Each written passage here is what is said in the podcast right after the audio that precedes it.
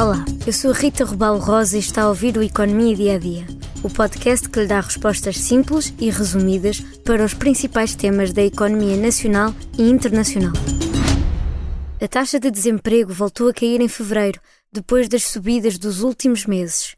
Mas quando comparado com fevereiro do ano passado, há mais 67 mil desempregados. Segundo os dados provisórios do Instituto Nacional de Estatística, a taxa de desemprego fixou-se em 6,8%, o que compara com 7% em janeiro. Estavam 359,6 mil pessoas desempregadas em fevereiro, quase menos 9 mil que no mês anterior. O número de pessoas empregadas aumentou para 4,9 milhões e a população ativa subiu para os 5,2 milhões. Já a população inativa, isto é, os que não estão disponíveis para trabalhar nem procuram emprego, recuou para 2,4 milhões de pessoas. O INE destaca ainda que a subutilização do trabalho abrangeu 649,4 mil pessoas em fevereiro, menos 10 mil que no mês anterior.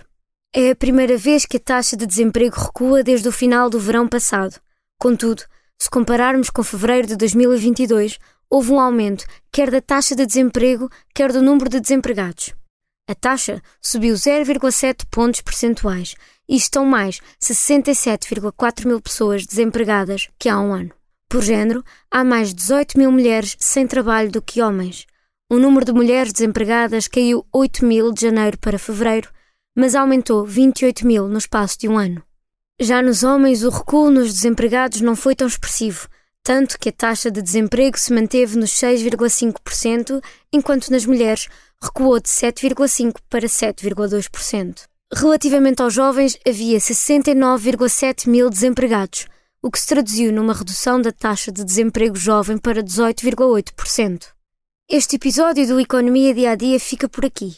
Mas antes da despedida, convido a ouvir o mais recente episódio do podcast Expresso Imobiliário, conduzido por Maribela Freitas e que teve como convidada Filipa Arantes Pedroso, da Associação Wire, que veio falar sobre as mulheres no setor imobiliário.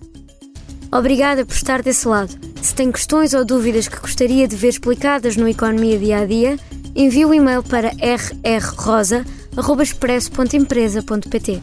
Voltamos amanhã com mais novidades económicas.